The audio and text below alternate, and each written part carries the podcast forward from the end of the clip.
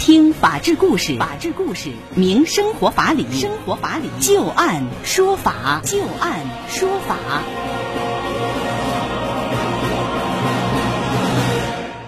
我们接下来再来看看啊，租户和房东之间的这个纠纷啊，还有一大类就是属于租到了危害健康的这个房屋，作为租户来讲，是否可以随时解除合同啊？这个居住环境类型纠纷，这也是现实和司法实务当中都特别让人头疼的问题。这一类的纠纷主要包括了三大类，第一个呢就是租户之间共同居住期间的一个纠纷，第二个呢就是租户和租赁房屋的邻居之间的邻里纠纷，第三呢就是房东提供的房。屋屋不符合居住条件的这个纠纷，我们现实生活当中啊，呃，经常会看到或者是听到的，就是租户之间常常是因为噪音啊、生活习惯不同产生一系列的纠纷。那如果这个噪音足以影响到租赁目的了，是不是就可以要求与房东解除合同呢？是否还要赔这个违约金？我们接下来再来看一个案例啊。二零一九年三月份的时候，骏马公司是租赁了李女士的房屋之后啊，因为受不了隔壁租户酒吧声音吵闹，就起诉到了法院，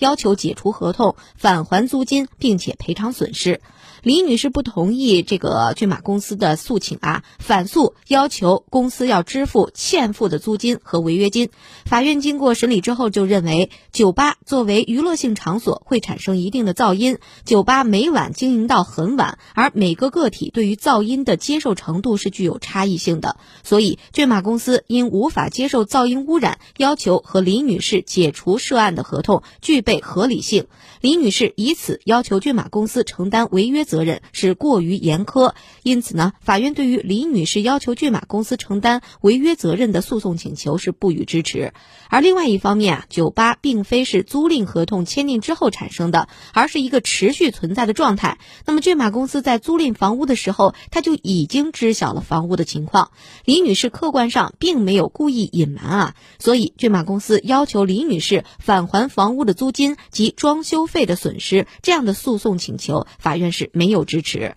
骏马公司要求李女士承担处理租户问题造成损失的诉讼请求，因为这个问题的产生并不是李女士故意行为所导致的，所以呢，法院也没有支持。最终，法院的判决结果就是解除合同，骏马公司将欠付的租金支付给李女士。那接下来我们就来听一听刘小龙律师对于这个案子的分析和点评啊。这个案件呢，涉及到我们民法典的有关房屋租赁合同或者说租赁合同里边呢，关于这个房屋适租性的问题啊。那么在民法典里边呢，规定的这个房屋租赁合同要求呢，就是在租赁合同租赁的时候呢，那么要应当是能够正常使用的这样的这种租赁物，那么才能够作为租赁合同的标的物。也就是说，作为出租方来说，应当保障承租方正常的。去使用租赁物，这个是租赁合同所确定的民法典租赁合同这一部分呢所确定的这个基本原则。嗯啊，那么在这个案件里面，我们看呢，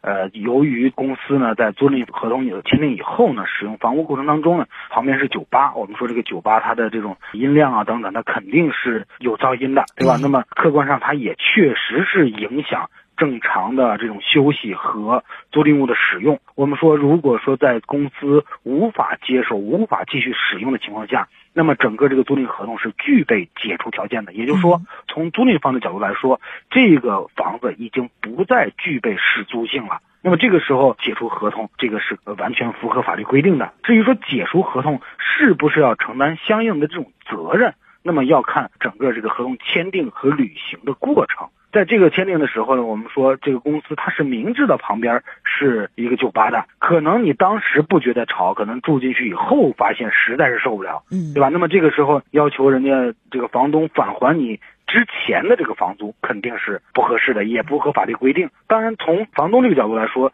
这个租客他确实没有办法再正常使用这个房子了。那么这个时候你如果继续让这个合同有效的话，无疑也会损害这个承租方的利益。因此呢，最后法院做出这样一个判决。那刘律师，您看，我们刚才在节目最开始说到的那个，我租了一个房子，结果进去以后发现爬满了蟑螂。那如果我租到了这样的房子，是不是就可以直接解除合同？一个像什么押金啊什么，我都能够要回来，也不用赔他违约金之类的了？啊，是的，是的，是的，像这种情况，我们还是说的，他这种房子呀，对这个人身啊等等有损害的这样房子，从我们这个租赁合同当中呢，呃，也规定的这个适租性问题，对这种情况有一个规定。如果确实不能够正常使用的话，那么这个合同是可以解除的。如果租赁了类似都是蟑螂的这样的这个房子的话，我们说无疑可能会对这个人的身体产生这种不利的影响。嗯，那么确实没有办法去正常使用这个房子。那么在这种情况下，可以适用民法典的相应的规定解除这个合同。而这种解除呢，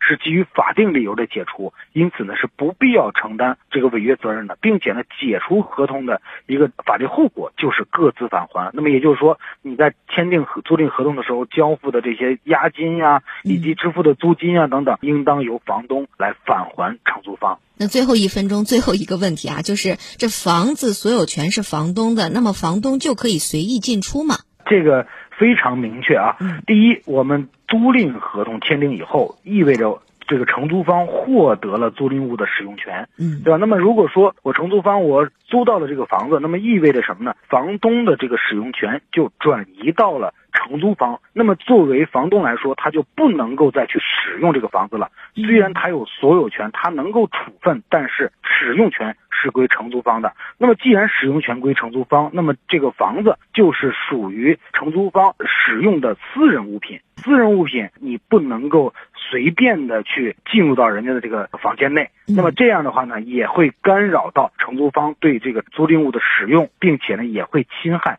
人家自己的这种权利。